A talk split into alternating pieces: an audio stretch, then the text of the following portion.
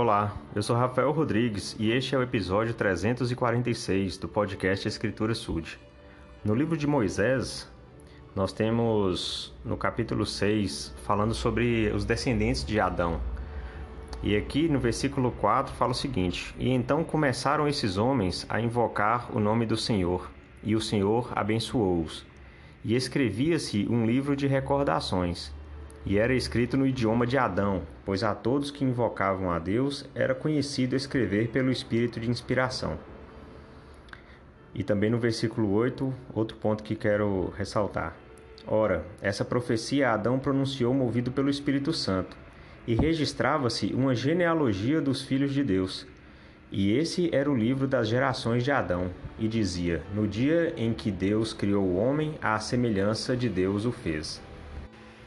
Então aqui nós temos menção a dois registros, né? um livro de recordações e um livro de gerações, onde se registrava a genealogia. Então eram duas práticas iniciadas por Adão, certamente por orientação de Deus, porque ele não tinha tradição a seguir, né? Ele era o primeiro homem na Terra. E isso nos faz entender a importância de registrarmos as inspirações que temos para que ou nós mesmos possamos consultar isso em situações posteriores e que nossas gerações também possam ter acesso ao que o Senhor nos, nos diz, aos sentimentos que temos, às situações que vivemos e aprendemos.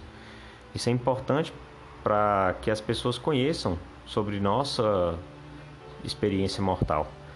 E a genealogia é fundamental né? Se nós pesquisarmos os nossos antepassados, se nós soubermos quem eles são e, e fizermos né, o que o profeta Elias é, disse sobre unir o coração dos filhos aos pais e dos pais aos filhos, nós vamos é, estar cumprindo com os mandamentos do Senhor relacionados aos filhos dele que viveram aqui nessa terra antes de nós. Então é fundamental que possamos conhecer os nossos antepassados, que nós possamos nos ocupar da história da família, da genealogia e fazer disso uma prática constante. Existem muitos recursos hoje para buscar é, registros antigos e o site Family Search é o principal né, que nós possamos, podemos acessar gratuitamente. E a Igreja de Jesus Cristo dos Santos dos Últimos Dias se empenha grandemente em manter esses registros e, e deixar isso acessível a todos. Em nome de Jesus Cristo. Amém.